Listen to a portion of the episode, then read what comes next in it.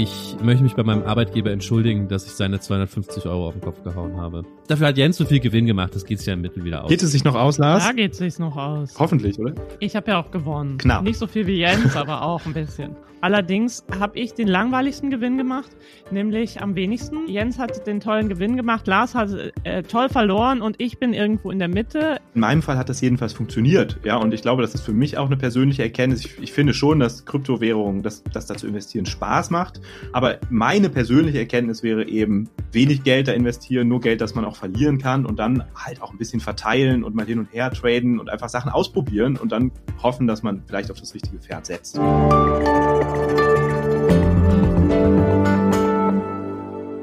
Wissen Sie, was Monero, Cardano und IOTA sind? Ich bis vor kurzem auch nicht. Das sind drei von über 5000 unterschiedlichen Kryptowährungen, die man im Internet kaufen und handeln kann. Die bekannteste davon, den Bitcoin, kennen wahrscheinlich viele von Ihnen, zumindest mal vom Hören. Und vielleicht ärgern Sie sich ja auch wie ich, dass Sie nicht vor Jahren schon in Bitcoin investiert haben und sich jetzt von der Kurssteigerung ein schönes Leben auf irgendeiner Tropeninsel gönnen. Damit herzlich willkommen bei Hinter der Geschichte, dem Podcast, bei dem wir Sie jede Woche hinter die Kulissen der Zeit blicken lassen und mit Redakteurinnen und Redakteuren über ihre spannendsten Recherchen sprechen. Mein Name ist Lennart Schneider aus dem Team der Freunde der Zeit und heute habe ich drei Kolleginnen und Kollegen zu Gast, die sich zum Ziel gesetzt haben, Kryptowährungen nicht nur in der Theorie zu verstehen, sondern auch ganz praktisch damit zu investieren. Lisa Nienhaus, Jens Tönnesmann und Lars Weißbrot haben daraus eine Art Börsenspiel gemacht. Sie haben alle von der Zeit 500 Euro bekommen, die sie in Kryptowährungen investieren sollten. Und dabei haben sie auch drei sehr unterschiedliche Strategien verfolgt. Vor einem halben Jahr haben wir mit Lisa hier im Podcast schon einmal über das Experiment gesprochen. Damals stand es noch ganz am Anfang. Jetzt ist es zu Ende und es ist Zeit, eine Bilanz zu ziehen. Heute möchte ich von den dreien wissen, was sie von dem Experiment gelernt haben und ob sie jetzt auf dem Weg zu Kryptomillionären sind. Falls Sie vorher noch mal ein bisschen mehr die Grundlagen verstehen möchten, also was es mit Kryptowährungen auf sich hat, wie man sie investiert, was die Marktplätze sind, was ein Wallet ist, dann würde ich Ihnen die Folge von damals noch ans Herz legen. Da gehen wir ein bisschen mehr darauf ein. Heute geht es wirklich etwas stärker um die drei Anlagestrategien. Aber jetzt erstmal Hallo Lisa, hallo Lars, hallo Jens. Hi Lennart. Hi, Lennart. Hallo Lennart. Zum Start würde ich euch mal bitten, dass ihr jeweils ganz, ganz kurz sagt, wie eure drei Strategien aussahen. Lisa, wir beginnen mit dir. Deine Strategie setzt auf Krypto-Influencer. Wie hast du deine 500 Euro investiert? Ja, genau. Die Idee ist eigentlich gewesen, dass ich Influencern folge und dann immer das kaufe, was sie quasi empfehlen, um dann davon zu profitieren, dass es danach meistens total hoch geht. Das hat es ja ein paar Mal bei Elon Musk zum Beispiel gegeben, dass er was auf Twitter gehypt hat und dann alle möglichen Leute eingestiegen sind und der Wert total gestiegen ist. Ich will es noch nicht so ganz vorwegnehmen, aber ich habe mich so ungefähr nach der Hälfte der Zeit von dieser Strategie verabschiedet. Aber warum, erzähle ich vielleicht später. Da sind wir gespannt. Lars, dein Portfolio enthält die schönsten Namen. Deine Coins heißen zum Beispiel Ass wie Arsch oder Cumrocket. Deine Strategie hast du als Shitcoin-Strategie bezeichnet. Was sind Shitcoins? Also was jetzt genau Shitcoins sind und was nicht, das ist, glaube ich, wie bei vielen Definitionen ein bisschen umstritten, ja, je nachdem, welchen Coin man lieber mag und welchen nicht. Aber zwei Kriterien sind dafür wichtig. Der eine ist, dass der Coin nicht sowieso schon durch die Decke gegangen ist. Also meine Strategie war es, nicht schon in die Top 20 der Coins nach Marktkapitalisierung einzukaufen, sondern unbekannte, in Anführungszeichen kleine Coins zu suchen. Und der zweite Teil, der dazugehört, um Shitcoin zu sein, ist, dass das Projekt irgendwie dumm sein muss.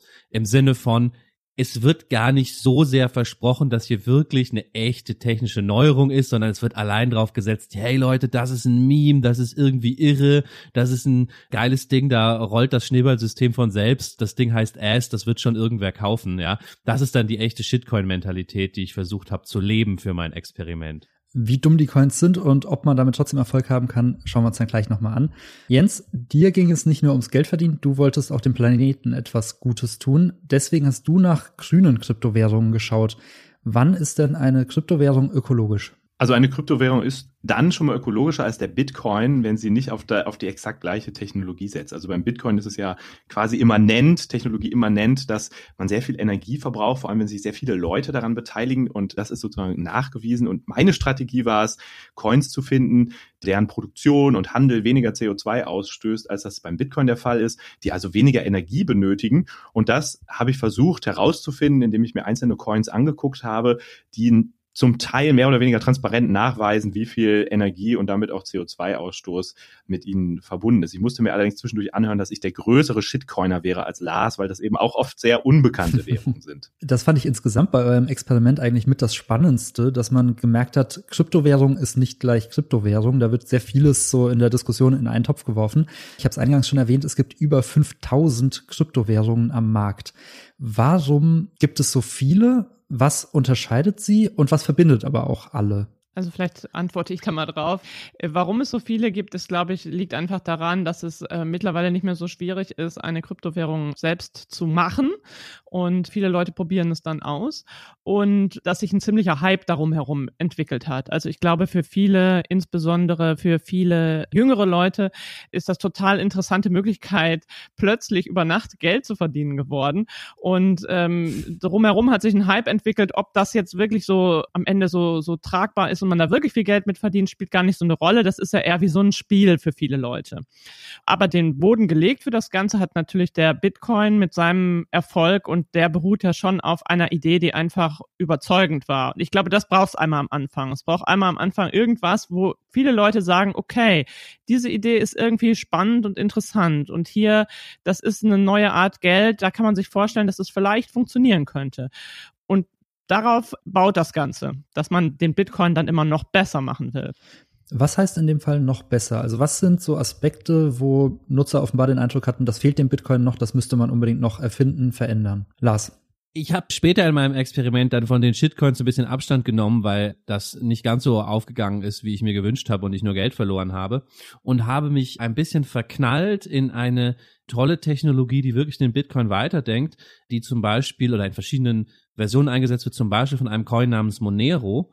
Und dieser Coin namens Monero sorgt dafür, dass die Zahlungen, sowohl der Ausgang als auch das Empfangen von Moneros, wirklich anonym ist. Das ist interessant, weil das ist ja beim Bitcoin nicht gegeben. Der Witz bei Bitcoin ist ja, damit das ganze System funktioniert, damit dieses dezentrale Vertrauenssystem funktioniert, muss alles transparent sein. Man kann sich zwar hinter einem Pseudonym verstecken, aber jeder Zahlungsvorgang ist am Ende nachvollziehbar, ja, zumindest zwischen Pseudonymen und mit wirklich sehr schlauer Kryptotechnik, die ich selber noch nicht ganz verstehe, schaffen es Coins wie Monero, das auch nochmal zu beseitigen und letztlich so eine Art wirklich digitales Äquivalent zum Bargeld zu schaffen, was wirklich dezentral und auch anonym ist. Also Anonymität ist das eine Thema. Jens, du hast dir ja vor allem auch die Ökologie angeschaut. Hast du noch andere Aspekte gefunden, die die anderen Währungen anders machen? Genau, also eine Schwäche von Bitcoin und auch vielen anderen Kryptowährungen ist natürlich dieser, dieser hohe Energieverbrauch und der CO2-Ausstoß. Übrigens auch bei Monero, da gibt es auch eine Studie, die das zeigt, dass Monero das nicht besser, sondern eher schlechter handelt als Bitcoin zum Beispiel. Und das wollen viele Userinnen und User offenbar heute nicht mehr. Deswegen gibt es sehr viele andere Kryptowährungen. Und was die im Kern unterscheidet, ist der sogenannte Konsensalgorithmus. Also dass Bitcoin so viel Energie benötigt, liegt daran, dass er ein sehr, ja, dass er einen Konsensalgorithmus hat, der sehr viel Rechenoperationen erfordert. Das ist ja eine dezentrale Währung, an der unzählige Miner und Computer beteiligt sind. Die rechnen alle mit.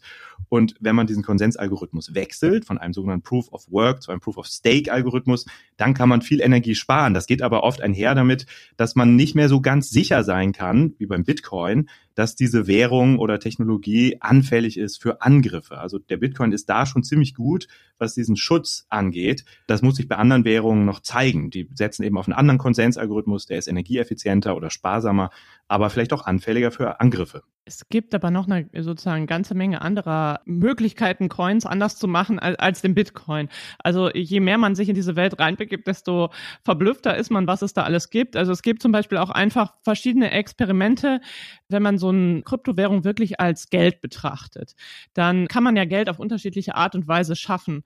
Und bei uns jetzt sozusagen unser Euro werden sozusagen kontinuierlich geschaffen und in die Welt gebracht. Bei den Kryptowährungen gibt es auch Währungen und die waren eine Zeit lang total in, die die werden sozusagen einmal in einer riesigen Menge geschaffen und dann werden sie peu à peu vernichtet. Das nennt man Burning, Burn Rate ist da ein wichtiges Thema. Das heißt, diese Kryptowährungen, da werden am Anfang vielleicht, weiß ich nicht, Quadrillionen zum Teil von geschaffen oder meistens ist es auf Englisch, also wahrscheinlich ist es auf Deutsch ein bisschen weniger, Billiarden oder sowas. Und die werden dann Stück für Stück vernichtet. Die Idee ist, dass die Währungen dadurch an Wert gewinnen. Klappt nicht immer. Aber das ist, äh, sind die verschiedenen Experimente. Also es gibt tatsächlich auch Experimente, die, die versuchen, das Geldsystem nochmal anders zu denken. Das fand ich auch total spannend. Auch zu diesen Weiterentwicklungen, zu diesen ja, makroökonomischen äh, Fantasien, mit denen da gespielt wird, gehört es, dass der Verkauf eines Coins in Anführungszeichen besteuert wird und die Holder dann diese Einnahmen aus der Verkaufsbesteuerung zugewiesen bekommen. Das ist ja auch was, was Bitcoin nicht macht. Bitcoin ist, glaube ich, da viel simpler. Aber andere Coins haben gedacht, wie können wir sozusagen den, den Wert unseres Assets in die Höhe treiben oder zumindest stabilisieren? Naja, jedes Mal, wenn jemand verkauft, nehmen wir ihm einen Teil davon weg, seiner Coins, die er verkaufen will, und verteilen sie um an alle, die weiter halten was natürlich den Reiz erhöht, den Coin weiter zu halten. Also da hat man sich auch, ich sag mal, spieltheoretisch inzwischen sehr viel mehr noch überlegt als beim ja eh schon spieltheoretisch avancierten Bitcoin. Lars sagt Spieltheorie, ich würde sagen Schneeballsystem, aber egal. Also es sind sehr viele unterschiedliche Technologien, Philosophien dahinter, manches vielleicht ein bisschen fragwürdiger, grob zusammengefasst. Jetzt würde ich gerne im nächsten Schritt mal auf eure drei Strategien nacheinander ein bisschen genauer eingehen. Lisa, lass uns mit dir beginnen. Du hast dich sehr auf Influencer fokussiert. Elon Musk hast du schon genannt, ist wahrscheinlich so der mit weitem Abstand größte Krypto-Influencer. Seine Aussagen, vor allem auf Twitter, haben große Einflüsse auf die Kurse. Wieso ist dieser Markt so sehr von Influencern abhängig? Das liegt, glaube ich, daran, dass sich da unheimlich viele Leute tummeln, die überhaupt keine Ahnung haben und die sich dann an irgendwelche Influencer hängen. Es kommt, glaube ich, noch dazu, dass es auch sehr schwierig zu verstehen ist. Also die Kryptowährung, jede einzelne Kryptowährung ist relativ kompliziert zu verstehen. Und wenn man das wirklich möchte, dann braucht man eine ganze Zeit, bevor man da einsteigt. Da sagen viele Leute, nö, ach warum?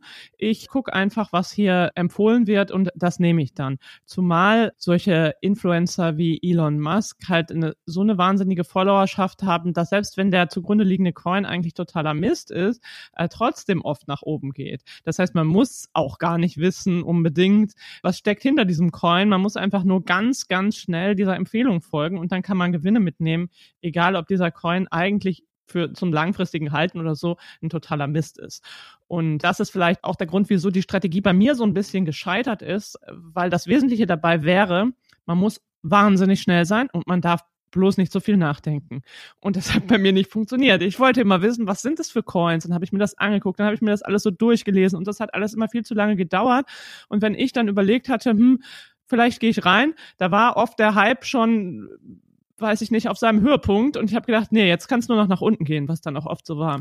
Ich finde, der Dogecoin ist dafür ein ganz gutes Beispiel. Also Kryptowährungen geben ja in der Regel so ein White Paper heraus, in dem sie ihre Funktionsweise erklären. Und der Dogecoin, der hat überhaupt kein richtiges White Paper, sondern im Prinzip ist es so eine Art Eintrag auf GitHub, in dem erklärt wird, also so ein Portal für Entwickler, in dem im Prinzip erklärt wird, wie das Ding funktioniert. Das hast du auch relativ schnell gelesen, aber du hast es nicht relativ schnell verstanden. Und dass der Dogecoin nach ewigen Zeiten, in denen er überhaupt keine Rolle gespielt hat, so die, durch die Decke gegangen ist, wurde ja komplett von Elon Musk befeuert. Und ich finde, das ist halt auch eine Riesenschwäche aller Coins, dass selbst die substanziellen, die guten, die vielleicht irgendwelche Anwendungen ermöglichen, nicht unbedingt die sind, die für Anlegerinnen und Anleger interessant sind, weil sie damit vielleicht gar nicht viel ja, verdienen können, sondern im Prinzip läuft man denen hinterher, die von den anderen gefeatured werden und das System belohnt im Prinzip, sich nicht damit zu beschäftigen, wie ein Coin funktioniert. Naja, das kommt ein bisschen darauf an, ob man eher auf das schnelle Geld oder auf das längerfristige Geld es abgesehen hat. Hoffe ich jedenfalls, ja. Also beim schnellen Geld hast du total recht.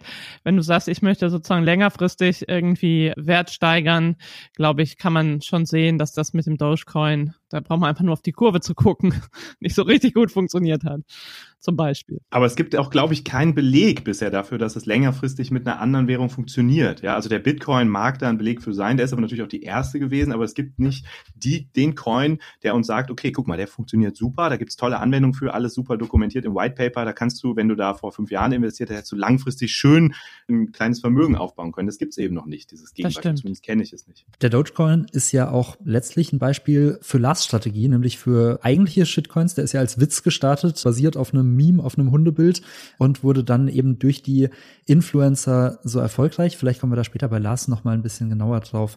Wer sind denn die größten Influencer, Lisa? Also neben Elon Musk, wen hast du dir noch angeschaut? Ja, also ich habe mir alle möglichen Leute angeguckt. Ich habe niemanden gefunden, der auch nur ähnlich einflussreich war wie Elon Musk. Das schicke ich sozusagen gleich vorweg.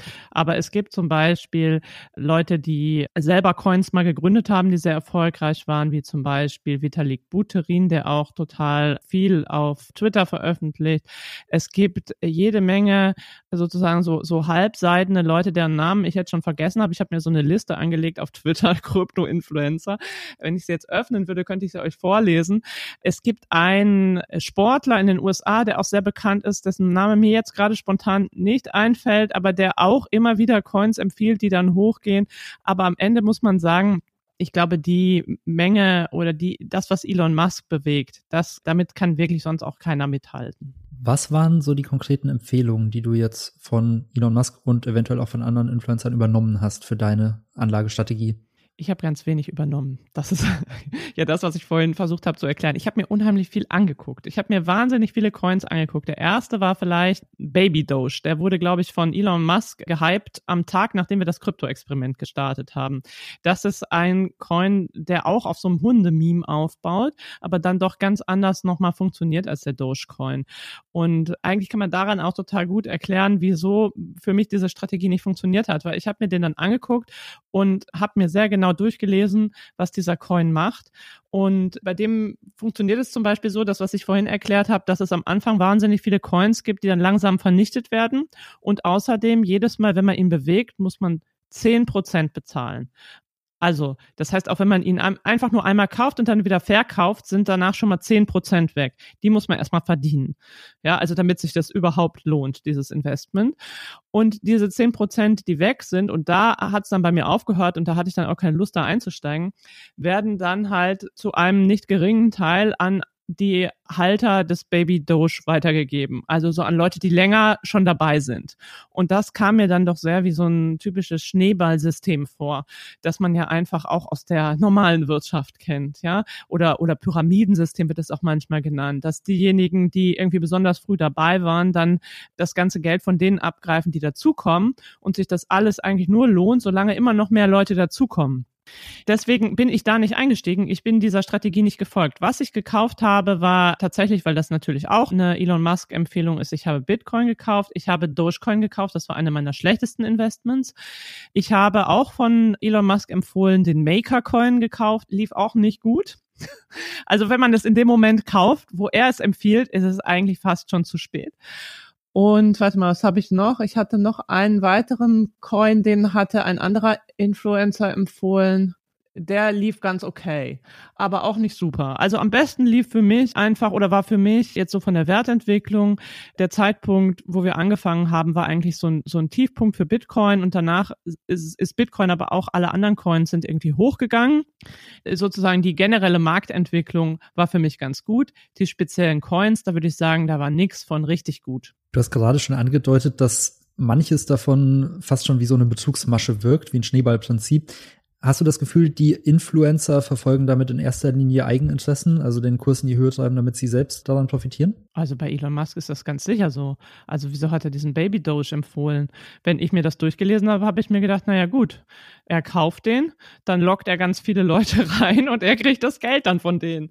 Also so habe ich mir das hergeleitet, nachdem ich das gelesen hatte und fand jetzt nicht so besonders sympathisch, deswegen bin ich da nicht rein. Man kann das natürlich auch spielerischer sehen. Ich denke, er betrachtet das ein bisschen spielerischer und bei anderen Coins, wie zum Beispiel beim Bitcoin, finde ich jetzt, kann man nicht als Schneeballsystem bezeichnen.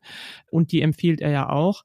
Aber trotzdem finde ich es schon bezeichnend, dass er gerade auf solche Dinge gegangen ist, vielleicht nachdem er gemerkt hat, wie gut sich da die Kurse treiben lassen. Es ist ja auch kein Zufall, dass sein Agieren da untersucht wird von der SEC.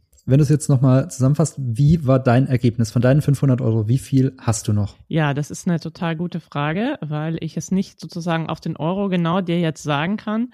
Auf jeden Fall habe ich Gewinn gemacht. Allerdings habe ich den langweiligsten Gewinn gemacht, nämlich am wenigsten. Jens hat den tollen Gewinn gemacht, Lars hat toll verloren und ich bin irgendwo in der Mitte. Ich gucke es gerade nach, 597,38 Euro.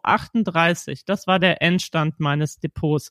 Also ich habe knapp 100 Euro plus gemacht. Für sechs Monate ja gar keine schlechte Bilanz. Auch nicht ganz so schlecht in einem halben Jahr, ja. Lars, du hast vor allem in Shitcoins investiert, also Coins, die noch relativ klein sind, wo man aber dementsprechend vielleicht die Hoffnung haben könnte, dass die irgendwann mal so explodieren wie der Bitcoin vor einigen Jahren.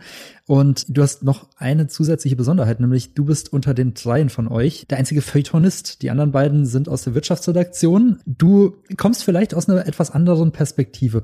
Wie hast du durch dein Experiment den Kryptomarkt so soziologisch wahrgenommen? Also was treibt äh, zum Beispiel die Wertsteigerung von solchen Shitcoins an? Lennart, ich habe äh, überhaupt keine Ahnung. Ich muss noch dazu sagen, ich habe von uns dreien auch eine andere Besonderheit. Ich bin der Einzige, der massiv Geld verloren hat. Das hast du netterweise äh, jetzt nicht in dieser Einleitungsfrage formuliert.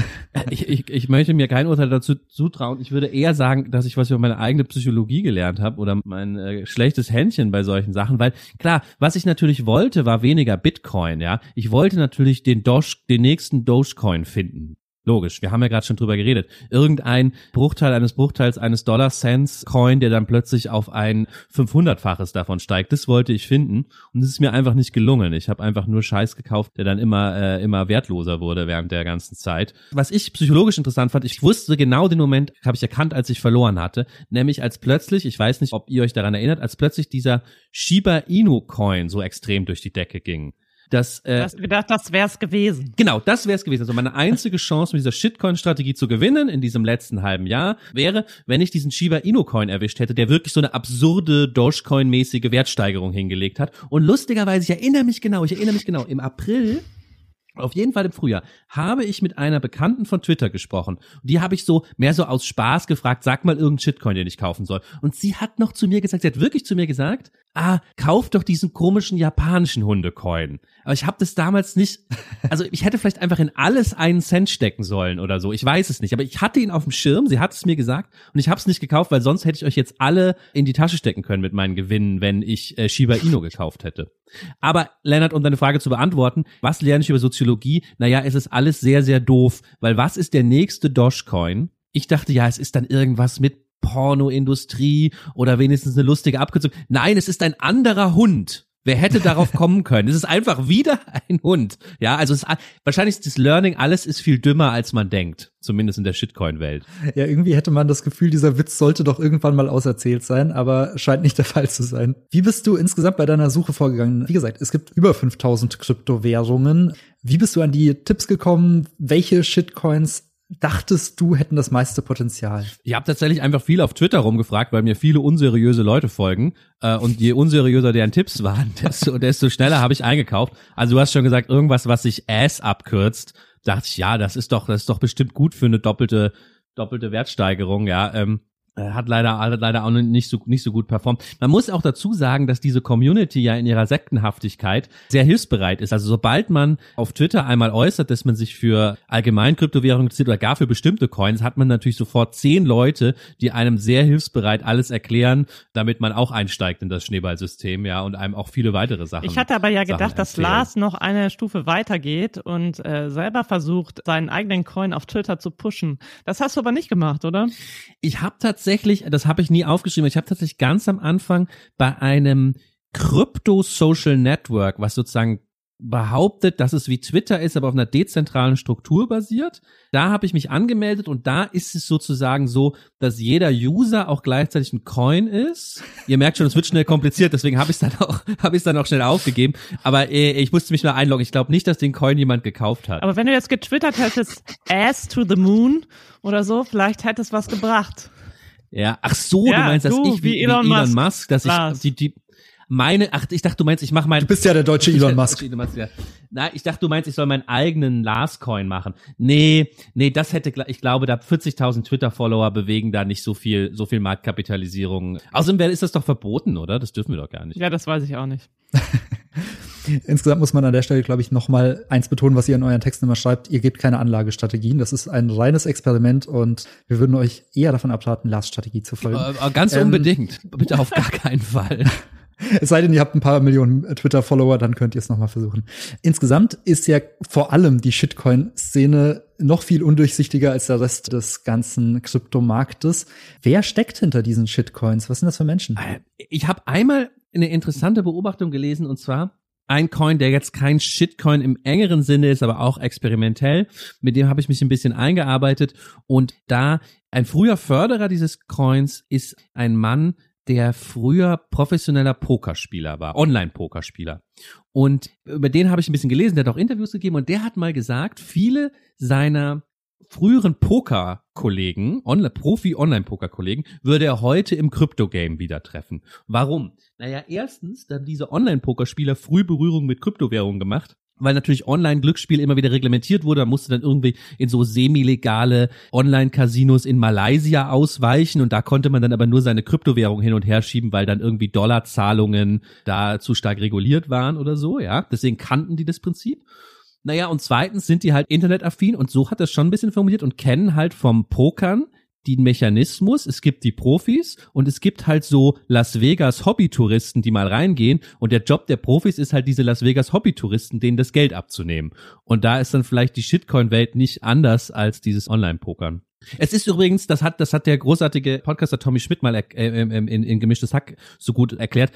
Mir kommt auch im sozialen Nahbereich diese ganze, dieser ganze Kryptowahnsinn sehr ähnlich vor. Erinnert ihr euch als so, das war glaube ich wegen Casino Royale, diesem James Bond Film, als alle jungen Männer anfingen sich so Pokerkoffer zu kaufen und immer Poker gespielt haben? Oder war das bei euch nicht so? Das war bei mir ein Riesending. Und das ist jetzt halt Krypto. Klar, war ich voll dabei. also ich weiß, es gab eine Phase, da hat sich jeder irgendwie, aber wieso sich alle Pokerkoffer zugelegt haben, haben, weiß ich jetzt ehrlich gesagt nicht. Aber es gab eine Zeit paar Jahre her. Ja, und dann, dann hörte man auch plötzlich, dass irgendwie hier der Sebastian, der ist jetzt, der hat jetzt 100.000 Euro gemacht beim Online-Poker. Was? Hä? Was ist das jetzt? Und so ist es bei Krypto auch. So plötzlich so, hä? Warum hat der jetzt Geld damit verdient? Das kann doch nicht sein. Also mir ist nur aufgefallen, dass es äh, sehr verbreitet ist, dass es inzwischen so Firmenpoker gibt und Gründerpokern und so weiter. Und ich habe mal in, in Wien einen sehr erfolgreichen deutschen Pokerspieler getroffen und mein Eindruck war, ich konnte nicht so richtig unterscheiden, was davon war am Ende Glück und was war wirklich Können, als er vorne stand. Aber das Interessante war, dass die unerfahrenen Spieler für die Erfahrenen eigentlich die größere Herausforderung sind, weil sie so unberechenbar sind. Also das ist vielleicht dann in der Bitcoin-Welt nochmal anders, aber die unerfahrenen Pokerspieler, die können zumindest manchmal was tun, womit der Erfahrene nicht so richtig rechnet. Da kann, die kann er nicht so einschätzen. Hm. Aber ich, ich möchte kurz einmal, wenn ich darf, noch die Kryptowelt ein bisschen retten davor, dass wir denken, das seien jetzt alles nur Pokerspieler. Weil ich glaube, es gibt noch eine zweite Gruppe, die wirklich sehr, sehr wichtig ist. Und das sind sehr liberalen bis libertären Hacker und ITler. Also Leute, die sich einfach sehr, sehr, sehr gut mit Computer, mit Kryptographie und so weiter auskennen und die aber so eine Vorstellung der Welt haben, die befreit ist von staatlichen Institutionen. Und ich glaube, das sind auch nicht so wenige in dieser Kryptowelt, die äh, quasi sagen, wir wollen uns befreien von dem äh, sozusagen Zwangsgeldsystem durch den Staat und wollen so unsere eigenen Geldsysteme entwickeln. Die das, äh, die, die da sehen sie auch was Spielerisches drin, aber eben nicht nur. Denen ist es schon sehr ernst. Ich glaube, es gibt diese beiden Welten. Es gibt diese, die wirklich Kryptowährungen für die absolute Zukunft halten und daran einfach ganz fest glauben und auch eine gesellschaftliche Utopie damit verbinden. Und dann gibt es die Spieler und die treffen in dieser Welt aufeinander. Das finde ich ist auch nochmal ein ganz wichtiger Aspekt, den ich später nochmal ausführlicher diskutieren möchte, nämlich ist das überhaupt Geld oder ist das einfach nur ein Investment, eine Spekulation? Aber erstmal zurück nochmal zu Lars, deiner Strategie. Du beschreibst etwas, wovon auch Jens immer leid geplagt war, nämlich, dass es gar nicht so einfach ist, an diese einzelnen Währungen ranzukommen. Also häufig musstest du erstmal, keine Ahnung, Euro in Dollar tauschen, dann Dollar in Ethereum, dann Ethereum in Bitcoin dann und dann auf irgendwelchen alten Versionen von irgendwelchen Marktplätzen diese Shitcoins kaufen. Wieso ist das so kompliziert? Naja, meine erste Vermutung ist, es ist so kompliziert, weil davon insgesamt diese Szene profitiert. Wir alten, wir alten Börsenprofis aus dem Feuilleton wissen natürlich, hin und her macht Taschen leer.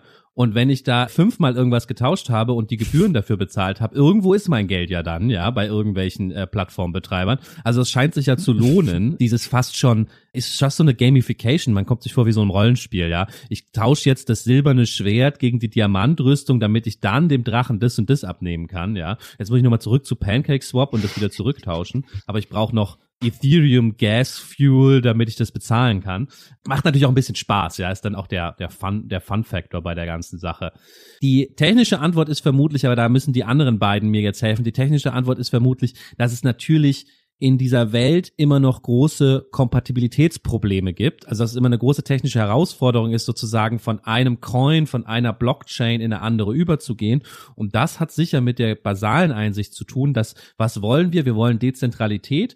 Aber normalerweise sind Systeme, die zentral sind, besser darin, kompatibel zu sein, weil dann kann einfach eine Zentrale die über die Kompatibilität entscheiden. Wenn man lauter dezentrale, autonome Reiche hat, ist es ja sehr schwierig, zwischen denen zu vermitteln. Und deswegen tauscht man sich dann wie durch so eine deutsche Kleinstaaterei und zahlt an jeder Zollschranke noch mal ein bisschen was, damit man an seinen Coin kommt. Macht das technisch Sinn für euch beide, meine Vermutung? Also ich glaube, es gibt noch, es gibt, glaube ich, also ich finde, es macht Sinn. Es gibt aber, glaube ich, noch zwei andere Gründe. Und der eine Grund ist, glaube ich, dass es äh, auf diesen Handelsplattformen gar nicht so einfach ist, gelistet zu werden. Also ich hatte ein Gespräch im Zuge dieses ganzen Experiments mit jemandem, der auch so einen grünen Coin entwickelt hat. Und das war irgendwie alles ganz interessant. Ich habe ihn am Ende gefragt, wo kriege ich den denn? Und warum kriege ich den eigentlich nicht bei Binance, einer dieser Plattformen? Und er hat mir erklärt, äh, das kostet Geld. Du musst, um da gelistet zu werden, musst du Geld ausgeben. So habe ich das in Erinnerung. Und vielleicht ein anderer Grund ist, wenn du auf diesen Plattformen tradest, also letztendlich tauschen die ja Angebot gegen Nachfrage. Und wenn es jetzt bestimmte Coin-Paarungen gibt, die nicht so oft angeboten und nachgefragt werden, dann gibt es vielleicht kein Matching, sodass du erstmal über eine Zwischenwährung wie den Binance-Coin gehen musst. So könnte ich mir das auch ein Stück weit erklären. Du musst also erst die gängige Währung kaufen, um dann mit dieser gängigen Währung andere zu erwerben, die nicht unmittelbar miteinander getauscht werden können. Bevor wir jetzt gleich, Jens, zu deiner ökologischen Strategie nochmal kommen, Lars, wie sieht dein Fazit aus? Du hast schon gesagt, du hast als einziger deutlich Verlust gemacht. Wie viel von deinen 500 Euro war am Ende noch übrig? Ah, ich, ich habe jetzt tatsächlich aus Frust äh, jetzt ein paar Tage auch nicht mehr nicht mehr reingeguckt. Also ich habe, äh, glaube ich, 250 Euro noch. Ich habe hab echt die die Hälfte verloren. Viel, aber auch durch Gebühren sozusagen, äh, die zwischendurch angefallen sind, aber auch viel durch durch Kursverluste.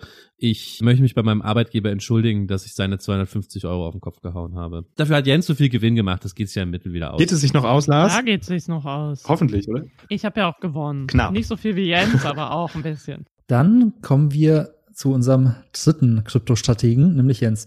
Du hast versucht, nachhaltig anzulegen. Wir wissen schon lange, dass die ganzen Kryptowährungen und die Blockchain sehr energieintensiv sind. Was machen die neuen ökologischen Währungen anders. Genau, ich habe es ja am Anfang schon mal kurz gesagt, dass eben nicht alle so viel Energie benötigen, sondern dass davon abhängt, welchen sogenannten Konsensalgorithmus die benutzen, so im Wesentlichen. Also wie sie dazu, wie sie Einigkeit darüber herstellen, wie diese Blockchain, dieses Kontenbuch der Transaktionen weitergeschrieben wird. Und da gibt es eben die einen, die Proof of Work einsetzen, das kann man vielleicht übersetzen mit Fleiß, da muss man sich sehr anstrengen, muss sich ganz viele Computer mit beschäftigen, um das vorzuschreiben. Es kommt auf Fleiß an und bei Proof of Stake kommt es mehr auf Macht an. Also diejenigen, die zum Beispiel bestimmte Anteilsmengen besitzen können, das weiterschreiben. Die brauchen also nicht so viel Energie dafür. Und das ist, glaube ich, der Hauptunterschied. Und dann gibt es bestimmte Währungen, die eben auch noch versuchen oder deren Macher versuchen, die Energie, die trotzdem aufgewendet wird und die aber weniger ist, auch noch sozusagen oft zu setten. Das heißt, die kaufen irgendwelche CO2-Zertifikate, um die vermeintlich gebrauchte Energie oder den CO2-Ausstoß, der mit dieser Energie verbunden ist, auszugleichen und so das Klima zu schützen oder dem Klima vielleicht sogar zu helfen.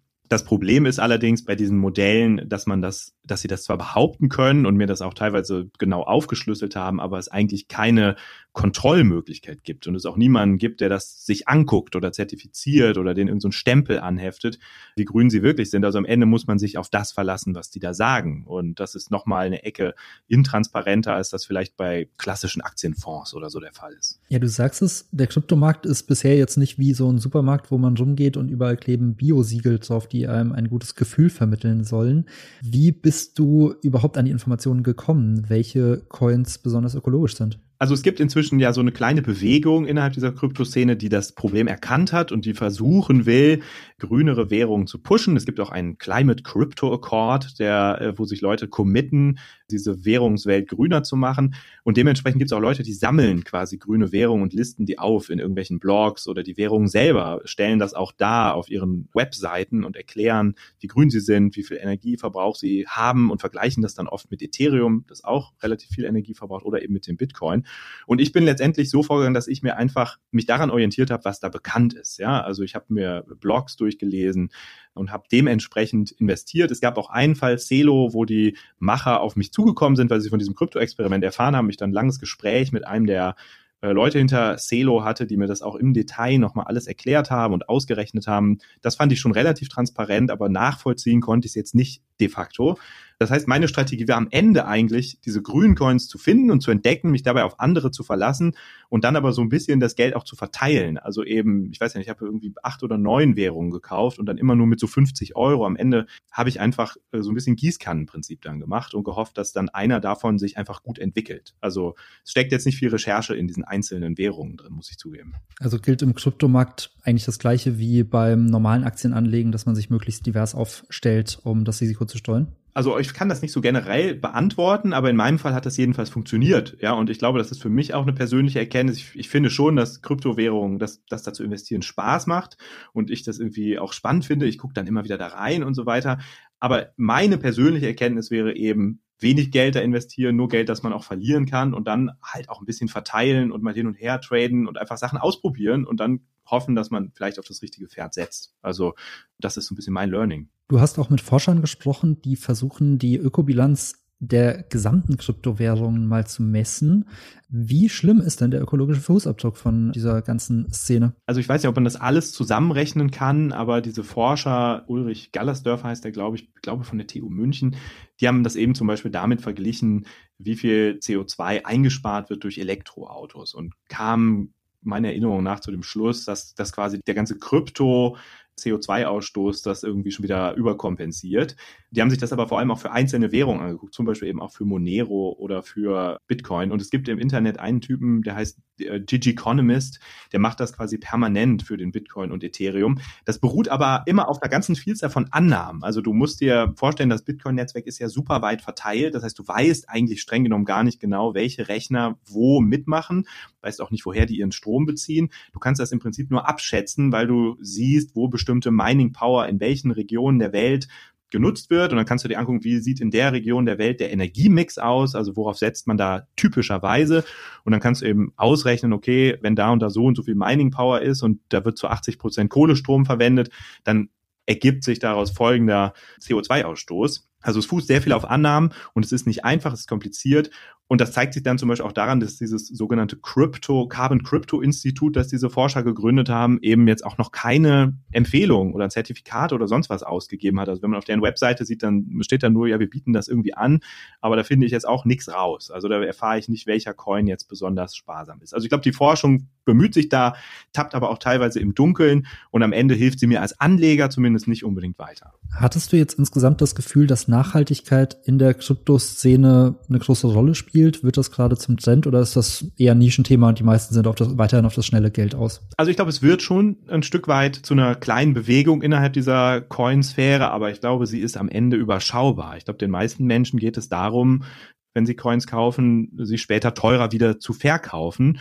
Und vielleicht gibt es dann einige, die sagen, ich verzichte auf den Bitcoin, weil der so, äh, so viel Energie verbraucht und kaufe eben andere, aber ich halte das für Andererseits, eine Nische. Ja, es wäre schön, wenn es ein bisschen größer würde. Ja. Andererseits habe ich auch immer gedacht, dass du gerade so viel Geld verdient hast. Vielleicht hat es doch was auch mit dem Grünen zu tun. Ja, das wäre ja das schön. Das würde ja. mich ja total freuen. Also wenn, liebe Hörerinnen und Hörer, ihr jetzt irgendwie überlegt, wo rein investieren, vielleicht ist ja dieses Portfolio ein, ein Beispiel dafür, dass man auch mit grüneren Coins ganz gut gewinnen kann. Das ist auf jeden Fall den Versuch wert, sagen wir es so. Ja, es sei denn, es ist alles nur grünes Marketing, aber so ganz genau wissen wir es halt nicht. Genau. Jetzt haben wir es schon mehrfach gehört, du bist der große Gewinner dieses Spiels. Wie viel hattest du am Ende aus deinen 500 Euro gemacht? Also ich habe am Ende 935 Euro und 79 Cent daraus gemacht. Das ist also 87 Prozent oder so plus. Ich hatte aber auch zwischendurch schon mal fast 1200. Es wäre also besser gewesen, ich wäre früher ausgestiegen. Und auch wenn du jetzt großer Gewinner gesagt hast, fühle ich mich irgendwie nicht so, weil am Ende halte ich das immer noch ein bisschen für ein Glücksspiel. Ja, ich finde das schön, aber nachahmbar ist es nicht so richtig. Also ich habe ja dann mein Depot aufgelöst und dachte dann, eigentlich war doch so, waren doch zwei dieser Währungen ganz cool. Ich investiere jetzt nochmal privat da rein.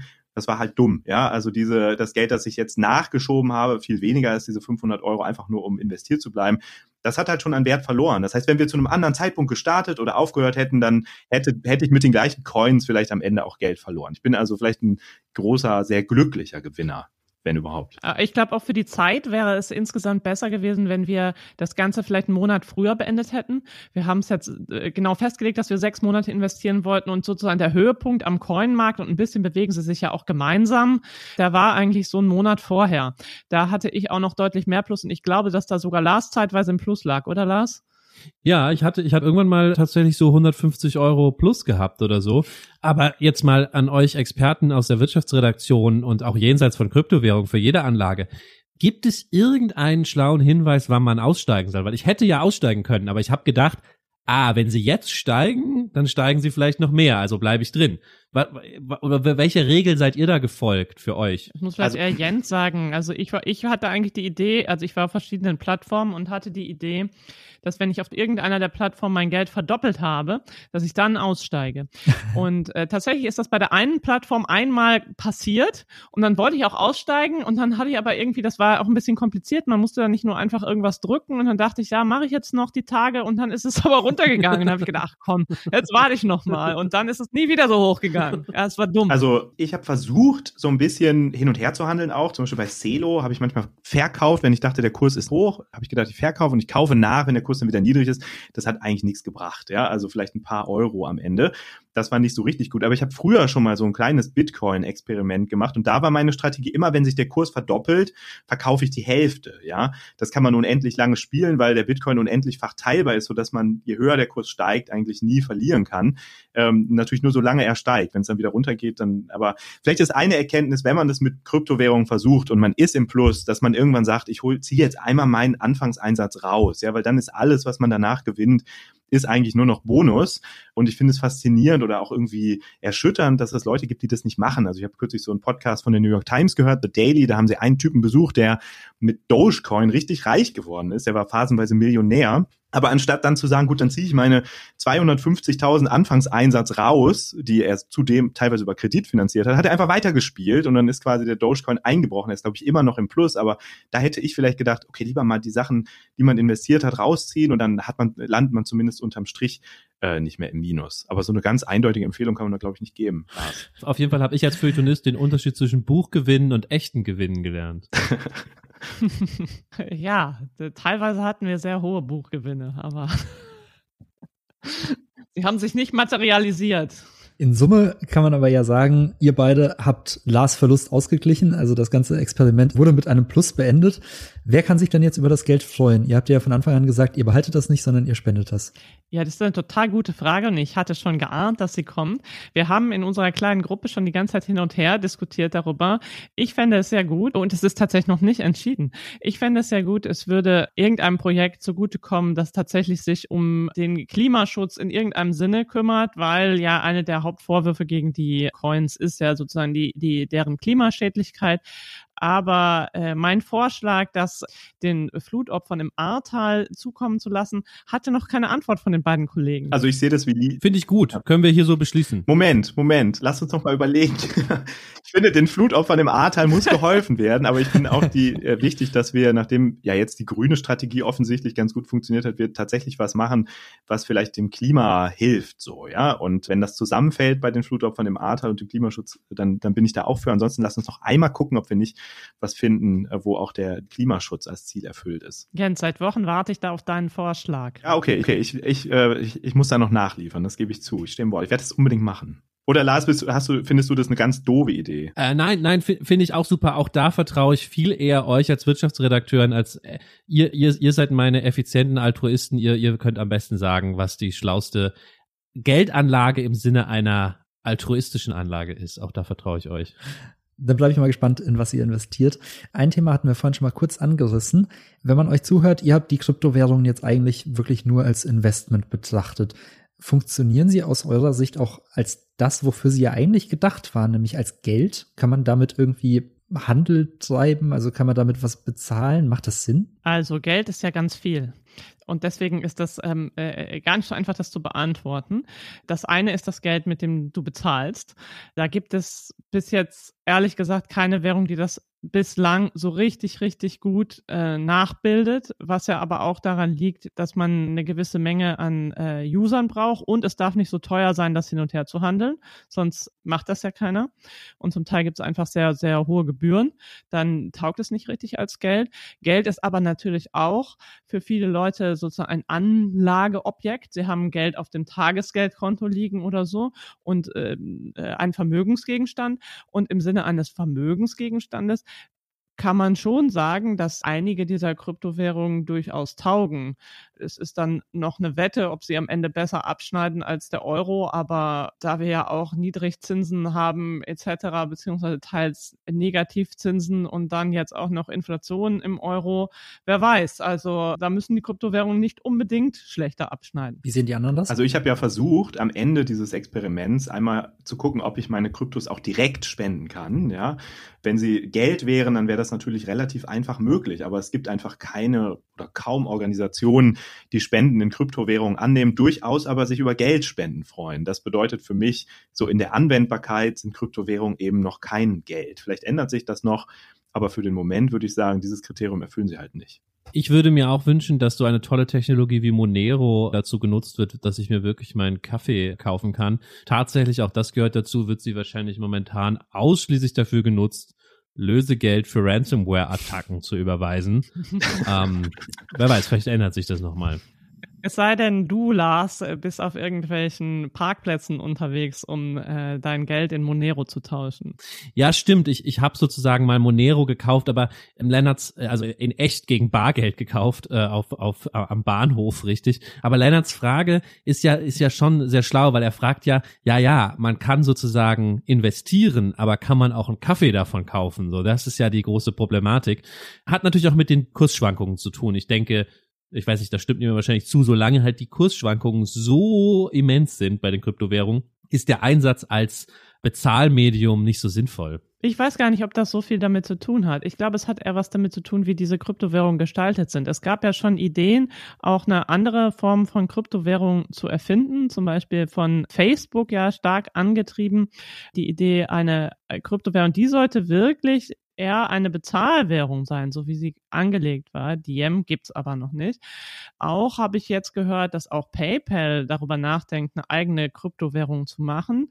Diese beiden Anbieter sozusagen, das weiß ich jetzt nicht, viele Leute wollen das sicher nicht, dass solche Großanbieter da einsteigen. Aber wenn PayPal eine Kryptowährung macht, dann würde ich jetzt mal nicht davon ausgehen, dass die das machen, um tolle Anlagemöglichkeit zu schaffen, sondern dass sie das machen, um tatsächlich damit zu bezahlen. Und da wird es dann irgendwann interessant. Ich glaube, das größte Problem von Kryptowährungen ist, oder nein, es gibt zwei.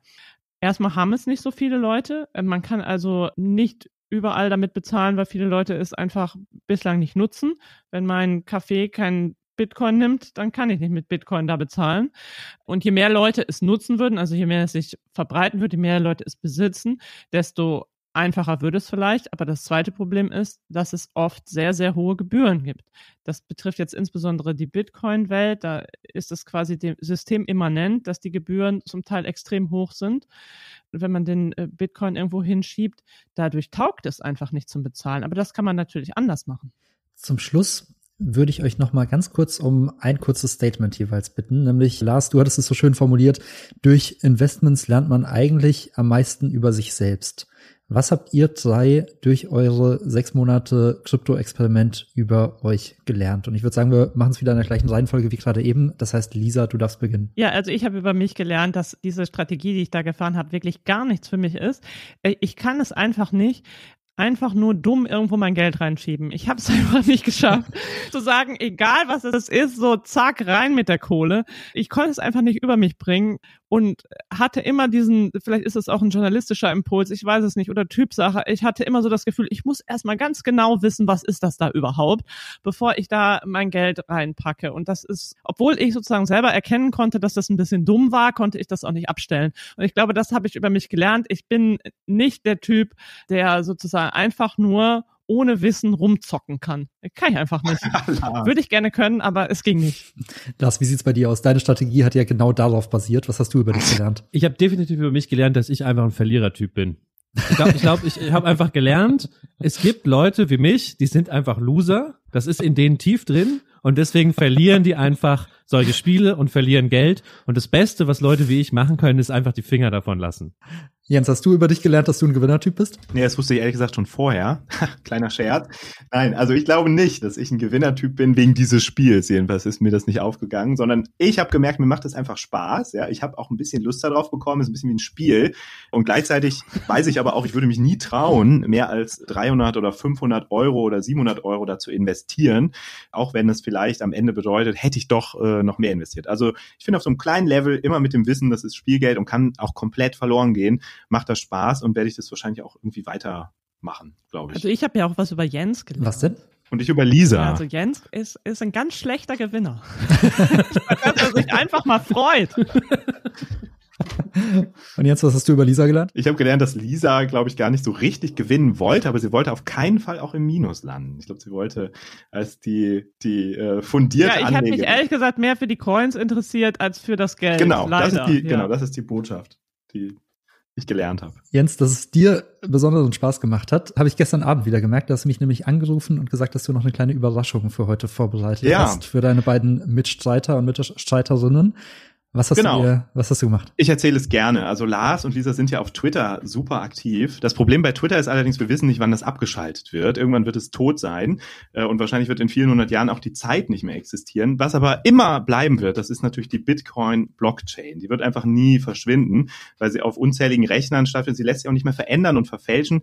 Also habe ich einfach äh, das Ergebnis unseres kleinen Krypto-Experiments mit einer Bitcoin-Transaktion als Kommentar in der Bitcoin-Blockchain für alle Zeiten festgeschrieben. Und zwar im Blog, äh, jetzt muss ich gucken, irgendwo hatte ich es stehen, kann ich auch sonst nachliefern. Also steht auf jeden Fall in dem Blog 718.504 steht jetzt für alle Zeiten drin, wie das Krypto-Experiment ausgegangen ist und das war mir sozusagen eine Freude. Und damit endet es nicht. Ich habe auch dieses Ergebnis dann wiederum in einen sogenannten NFT verwandelt. Das ist so eine Kryptokunst. Und die wiederum enthält jetzt quasi ein Screenshot dieses Blogs. Und ich würde einfach vorschlagen, dass ihr hinterher alle vielleicht als so einen kleinen Trostpreis eines dieser NFTs erhaltet und wir vielleicht dann noch fünf weitere dieser NFTs auf Twitter oder so verlosen. Wenn ihr Lust habt, müsst ihr sagen. Jens, es ist mir völlig schleierhaft, was du da gerade erzählt hast, aber es klingt super. Ich, ich bin auch dabei. Ich verliere bestimmt wieder nur Geld, aber Ausnahmsweise kostet es ja nichts. Also ihr könnt alle nur gewinnen. Das ist äh, der große Unterschied zu eurem Spiel bisher. Vielen Dank, dass ihr euch die Zeit genommen habt für dieses äh, ungewöhnlich lange Podcast-Gespräch. Aber ich finde, es hat sich gelohnt. Ich habe jetzt wieder sehr viel dazugelernt über Krypto. Und wenn Sie, liebe Hörerinnen und Hörer, noch ein bisschen tiefer einsteigen wollen oder die Stimme der drei einfach nur sehr sympathisch fanden, dann hätte ich noch zwei Podcast-Tipps für Sie. Lars moderiert nämlich zusammen mit Nina Power und Injoma Mangold unseren Feuilleton-Podcast Die sogenannte Gegenwart. Darin beschäftigen sie sich mit Alltagsbeobachtungen und Kulturentdeckungen. Aber eigentlich ist es, glaube ich, auch so der insgeheime Wirtschaftspodcast der Zeit, weil wenn Lars und Ijoma zusammen moderieren, dann geht es meistens mehr um Krypto, Blockchain und Inflation als um Kulturthemen. Da gibt's auch schon ein paar spannende Folgen, vor allem über die Blockchain. Und wenn Sie den offiziellen Wirtschaftspodcast der Zeit hören möchten, den gibt's nämlich seit kurzem auch. Der heißt Ist das eine Blase? Und Jens und Lisa sind zusammen mit einer weiteren Lisa, Lisa Hegemann von Zeit Online, das Moderatorenteam. Und sie beschäftigen sich mit aktuellen Wirtschaftstrends und untersuchen sie, ob sie wirklich Bestand haben oder nur ein kurzzeitiger Hype sind. Ich würde Ihnen sehr empfehlen, mal in beide reinzuhören und bedanke mich, dass Sie diese Woche wieder zugehört haben. Verabschiede mich von meinen drei Diskussionspartnern und freue mich, wenn Sie nächste Woche wieder dabei sind. Tschüss Lars, tschüss Jens, tschüss Lisa. tschüss. Tschüss. Tschüss.